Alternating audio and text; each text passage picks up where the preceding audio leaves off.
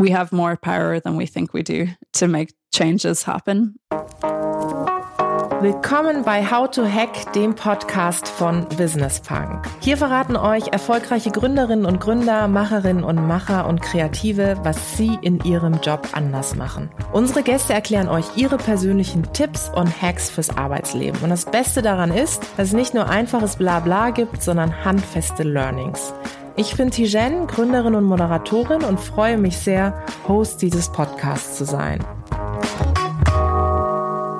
Hallo und herzlich willkommen zu einer neuen Folge von How to Hack, dem Podcast von Business Punk. Heute haben wir eine große Premiere, weil ich habe einen wunderbaren Gast, vielmehr eine Gästin, eine spannende Frau. Sie ist uh, very international und deswegen machen wir auch diesen Podcast international. Das heißt, ich werde alle meine Englisch-Skills rausholen und versuchen, all die Fragen halbwegs verständlich zu fragen. Sie lacht schon, weil sie sich denkt, oh Gott, was erzählt diese Frau? Aber sie versteht ja auch etwas. Also insofern, ich freue mich sehr, dass sie da ist.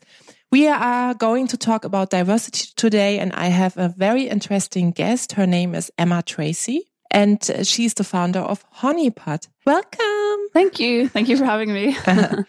I said it before, you have a very interesting background. Tell us about your background. You started your career in journalism, but I want to, to hear more. Sure. Yeah, I'm from Ireland originally. So I actually studied English literature and film. So something oh, wow. very different from yeah. business and tech.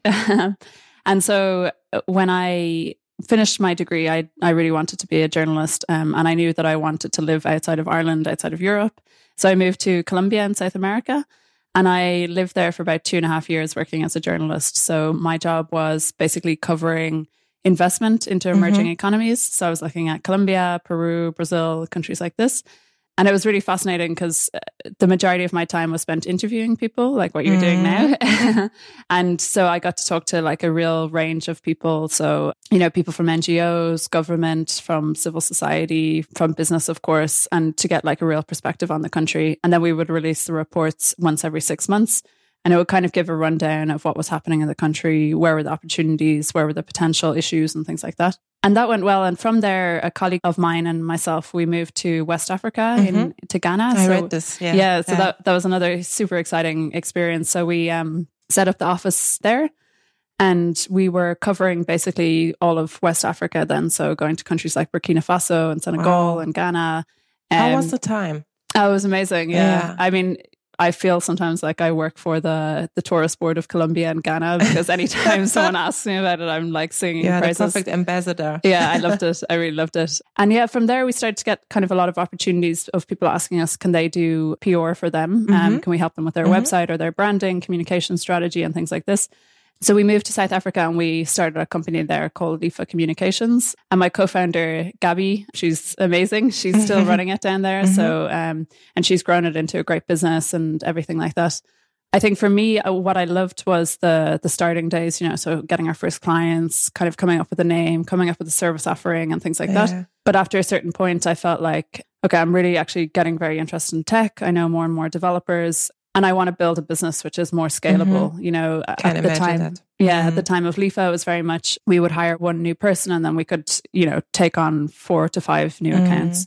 And I was curious, you know, is there mm-hmm. something more scalable? Is there something um, bigger? Mm-hmm. Um, and that's when I moved to to Berlin, and I ended up meeting Kaya, Kaya mm-hmm. Taner. So he's my co-founder um, at Honeypot, and he had already successfully founded a company before Honeypot called Uplift. And so this was kind of the perfect meeting for me because I knew that I'd I knew that I had experience as a founder, but it was a very different industry, nothing to do with tech, you know, very offline and everything. Yeah. um, and so I wanted to to work with someone who'd already kind of been there. And so when I joined Honeypot, Kaya had the idea, but we had no name, no brand at that stage. And so I kind of joined to set up the brand and help him set up the company. And at the time of launch, then he asked me to become co-founder actually oh, alongside cool. him, which is cool. Yeah, because I think that's very much then bred into the DNA of our company um, yeah. in the sense that he recognized potential, I guess, in yeah. me and gave me the opportunity to step up as co-founder.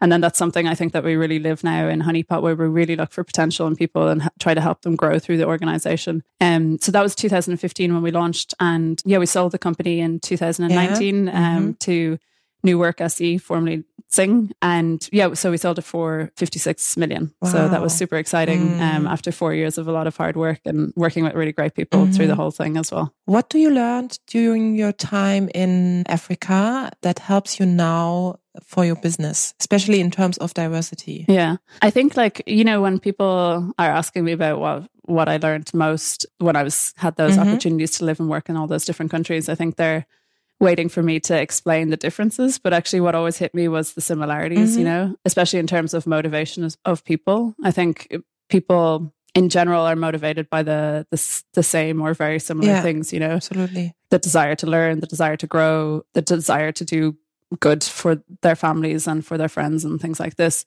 And for me, that was something which has really uh, kind of motivated me now wherever I am, and especially in Honeypot, you know in the sense that there's so much actually that connects us, especially in these times yeah. where, you know, politics and yeah. things like that are trying to make us see the difference the mm-hmm. whole time. And it also just gave me a lot of faith in working with diverse teams and kind of no fear. Like this is this is how my career has always been. So it feels mm-hmm. very natural to me to have diverse teams. And also, you know, I think it's it's interesting now because so much research over the last like four to five years has actually come out about the the benefits of diverse yeah, teams, um, which is super fascinating. Especially well. in times of innovation and digitalization. Exactly. Yes? Yeah. Uh, how do you define diversity? So it's interesting for me. I think I try to always, and I think this is the same for Kaya and everyone kind of yeah. at Honeypot. We try to think of it we try to think of the company as a place where people in general can succeed, you know? Mm-hmm. So I think the one thing that we've done well, which has really helped us to get to the point where, you know, we have like 58% women, we have 45 nationalities out of 100 people wow. and things like mm-hmm. this, is that we focus actually on traits. So mm-hmm. traits in people. So the the three things which we constantly look for are curiosity, grit, and empathy. And I think empathy is really the the most interesting one of the three. Because if you look at what makes teams successful in general, it's the idea of psychological safety. So, by that, the ability to speak yeah, openly, yeah, yeah, to, to say your opinion. Mm-hmm. And also the ability of people within teams to intuit how others are feeling and hence be more inclusive. Mm. So, I don't think that we've ever necessarily put an emphasis on diversity for diversity's sake, but we've kind of asked the question of what does it take to make people in general succeed within a company and from that i think then we've it's kind of come quite mm-hmm. naturally that we end up having quite a diverse team which is interesting i suppose yeah absolutely how do you see the discussion about diversity here in germany is it surprising for you that you think okay wow okay we discuss about that thing. I think that's more in the past, you know? Yeah, no, I definitely don't think it's in the past, the whole topic. I think it's yeah, it's, it's challenging. It's challenging. it's challenging, definitely. I mean, I think if you look at very traditional German industry, I think yeah. there's still a, a, huge way to go, definitely. And kind of interesting the attempts to yeah. put quotas and things like this in. I not a huge fan of quotas myself, mm. to be mm. honest. I think that it's, I think it's kind of a veneer over yeah. a problem, like yeah. putting a, trying to put a plaster over a, an open wound, mm. and it's mm. more uh, systemic than that. So I feel like yes, there is definitely a long way to go in, in very traditional industry in Germany to to get to more inclusive environments. But I can't say that I think that the US, for example, or the UK it's are doing better. particularly yeah. better. Actually, yeah. I think if we should be looking anywhere, we should be looking to Eastern Europe. I yeah. think that they have naturally much better structures than we do in Western Europe. And of course, Scandinavia are, are always leading the way too. From your experience, is it a mindset topic when it comes to diversity? I think so, yeah. I think it really is a mindset topic, mm-hmm. especially in the sense of accepting the normalcy mm-hmm. of it. You know, I think the thing with diversity sometimes is that it's it's almost like a a vanity metric, yeah, you know. Yeah. And so, yeah, it just feels very strange often the conversations around diversity instead of accepting it as normal, you know. Mm-hmm. And I think the way to really accept it as normal is to continuously tie it back to the business, right? Like, um, yeah. I mean, research shows across so many different metrics financial performance, innovation, creativity, productivity even Harvard did a did a big research piece on it that it actually makes teams smarter. Yeah. in the sense that if you're a diverse team, you challenge each other much more and you look towards you make fewer factual errors. So I always want the conversation around diversity not to be tied necessarily to any kind of ethical or moral thinking, which of course that's clear. It is it is ethic, ethically and morally correct to try to encourage all types of people to have an opportunity. Yeah. But I like the conversation to be grounded in hard business facts. You know that uh, diverse teams perform better, and that's shown across huge amounts of research. And I think moving the the conversation forward in that way is the most productive thing everyone can do. Men, women, everyone, tying it very strongly to what what the business needs and can achieve with diverse teams.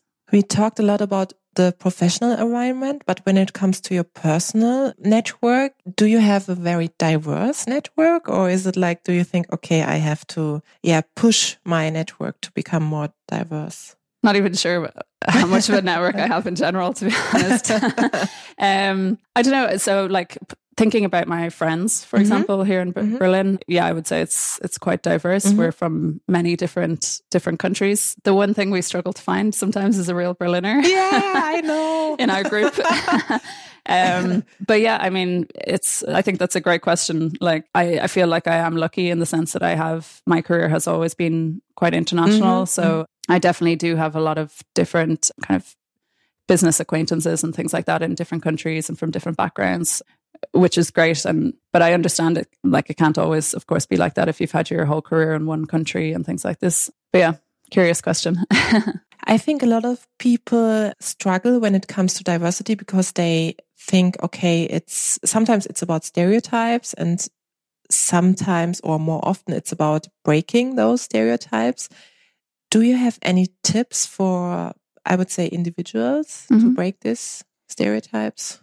Yeah, especially in your mind. Yeah. I mean, we were talking about it earlier. Obviously, unconscious bias mm-hmm. is is kind of a massive issue. I think you know if you read about how the brain functions, it's very interesting yeah. in terms of bias because there is this thing around neuroplasticity, so the ability of the brain to change itself and its own ways of seeing.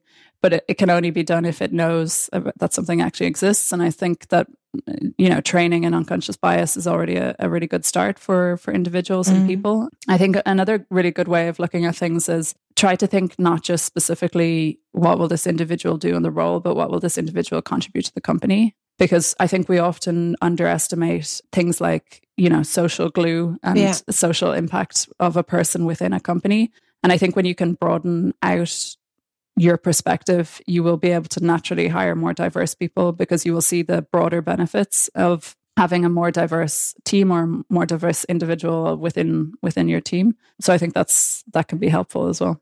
And when I have these stereotypes in my mind, is it good to communicate them or is it more like yeah to hide them? I think it's good to communicate them to people who you trust, you know. I mean, mm -hmm. in the sense like uh, if you have a strong people and culture team, for example, to go to someone on the team that you trust and say, hey, like, I feel like I'm biased in X, Y, Z yeah, yeah, way. Yeah. What can I do to overcome that? Or do you think just to get some reflection on your own behavior? I mean, it's it's incredible to be able to already be so self-aware that you might feel like you are biased and then have the bravery to talk about those biases and how you can potentially overcome them. I think it's it's a huge step. I would be super impressed if someone was so self-reflective to be able to to kind of come forward and say something like that. Yeah. Do you ever had this moments? Well, one of the interesting things I think about Honeypot is that, you know, we are a recruitment company ourselves, of course. And so we do get a massive insight into yeah. into hiring patterns of companies mm-hmm. who work with us. And so we have yeah, we have about 2000 clients at the moment. So you can imagine we see a huge amount of of different things happening. And on Honeypot, you can see the country of origin from which mm-hmm. which people come. So you definitely can see a preference towards Germans, for example, a preference towards Dutch in our in mm-hmm. our Dutch market, a preference towards Austrians in our Austrian markets. Of course, there's a side of that which is just natural because you know you, you need people who speak the, the local language or you feel like they can come faster to yeah. the, the company. What is really interesting though is that we have now started to really collect a lot of data around mm-hmm. hiring from different countries. And there are quite a number of countries where it's actually faster to hire internationally than it is to hire in, in Germany. Wow. Um, wow. and quite a few. It's crazy. Yeah. yeah. So the, the opportunity cost around not looking at diverse teams yeah. and not hiring internationally is actually really big. Also at the company, we, we do free visa support. So yeah. we also have a lot of familiarity with the bureaucratic processes around hiring internationally, which can sometimes be a big blocker for companies, especially mm-hmm. small companies. I think Germany is going in the right direction. There's a new law coming into existence, yeah, in March, which will mm-hmm. make it a bit easier to hire mm-hmm. internationally, which is positive, I think, for a lot of German companies because it will make it a lot easier. You know, what I try to also say to to clients is like you know, we, I think we as European companies often look to the US, to Silicon Valley for inspiration yeah, and things yeah, like yeah, this. Yeah, yeah. And, and some of the statistics there are really crazy. 70% of software developers working in Silicon Valley are actually internationally born. They're not born in the US. And so not right now, of course, but in the past, the US has done a lot to encourage international talent, especially highly skilled international talent into the Bay Area. I think with everything that's happening in American politics at the moment, it's actually a huge opportunity for European companies mm-hmm. because international talent who are highly skilled are looking to move away from that kind of toxic environment yeah. to more more progressive, more inclusive countries mm-hmm. like Germany, like the Netherlands, like Austria. Um, so it's a massive opportunity for recruiters and C level to kind of examine the structures that they have in their company and figure out how can we set up ourselves up to get the best talent in the world to hire internationally? Because it's a big question. And I think as well, it's very much tied. It's very interesting for me, at least in Germany, because the shift you're seeing in the kind of the core, the backbone of German economy, you know, away to a certain extent from manufacturing and much more into digital. Mm-hmm. And for German companies to really be able to hire at scale they need to transform the yeah, structures yeah, of, of, their organizations to yeah. hire internationally and more diverse teams. Yeah. yeah. We talked a lot about diversity and you mentioned often inclusion. Mm -hmm. What is the difference between diversity and inclusion? Good question. yeah, I mean, uh, setting up inclusive, hiring diversely is is obviously very different from setting up inclusive work environments. And I think this is kind of a whole other section, you know, uh, if you if you think about kind of the full cycle of of employee experience mm-hmm. at a company, you know, it starts with workforce planning. So, what do I actually need, and what kind of impact will they make? And then employer brand. So, how can I mm-hmm. outwardly show that we are a diverse company? And then hi- recruitment, and all of these kind of parts towards the top of the funnel are very much about diversity. You know, mm-hmm. like how can we get more diverse people in? How can we hire diverse people? And then after that, you have things like onboarding, learning and development, feedback, growth opportunities, etc. And I think this is where inclusion really comes in, and you really have to look at those. So, how do you onboard new people? Do you have kind of one systematic way of onboarding people? Learning and development, are you setting up all people within your company for success to grow, you know, either as individual contributors or as like leaders or people managers? Um, so it's really about examining post hire what can you do to include people mm-hmm. in a in a mm-hmm. much more inclusive way? Yeah, processes. Exactly. Yeah. And what do you think is the most challenging aspect of diversity and inclusion? I think the most difficult is accepting that sometimes it's not going to be the way it was before. You know, I mean, that sounds very vague, but but it's true. Yeah, yeah it's yeah. true. You know, and for example, I often hear of companies, especially within software development, complaining that there aren't mm-hmm. enough women in the in, yeah, in, yeah. in, software development. And you know they're right in the sense that fewer women enter computer science, mm-hmm. and more women drop out of computer science. So you have a problem at entry, and you have a problem at exit for for women. And so the question then becomes, well, if you can't get the people, like how can you create the people, or how can you create opportunities for the people for for women or other minority groups? So you know, being able to say, okay, well, we are a company who does believe in diverse teams, meaning, yes, we will commit a certain amount of resources to set up mentor programs or intern programs or things like this. I mean, Honeypot is just starting to do this now. And we had a, or we do have this really great, very early employee at Honeypot. Um, and she was on our talent operations team, mm-hmm. kind of looking after developers. She's just entered a boot camp now mm-hmm. in Berlin and she's she's kind of done her training and now she's going to be entering our development team as a junior developer. And so this is kind of our first attempt. We're now looking at how we can kind of grow our own diverse talent yeah. within the company and how we can set up those mentor programs. And I think long term and mid term, it's going to bring amazing benefits. She knows so much about the company already. She has a lot of tacit knowledge about talents and developers but at the start, of course, it doesn't mean some work. You know, it's it's figuring out the structures of taking some of the more senior developers away from their day to day work to to mentor her or to kind of give time to her and things like this. And I'm super happy to make that commitment. Mm. But it is a change, you know, and it, it does mean we have to slow down development in some areas or maybe readjust different processes and things like this but I want to be a company that does that, you know? And so I think you kind of have to ask yourself if you want to be a company that's diverse, are you ready to make a few yeah. changes, a few sacrifices? Yeah talking about especially more women in, in leadership positions or also in, in the tech industry. What do you think about mentoring programs? I think, yeah, I think if they're very hard to set up well. I would say. Yeah. I think when they are set up well, they're they're very very useful. Do you uh, have mentoring programs uh, within your company, or is it like not currently? No. Mm -hmm. So everyone who is a from Team Lead Up has mm -hmm. a mm-hmm. coach in Honeypot. So, but that's for men and women. Yeah. So I guess that's mentoring to a certain extent. We also have what we call a team lead committee, where each week, each six weeks, someone from the team gives a presentation on something that they oh, really feel mm -hmm. passionate about.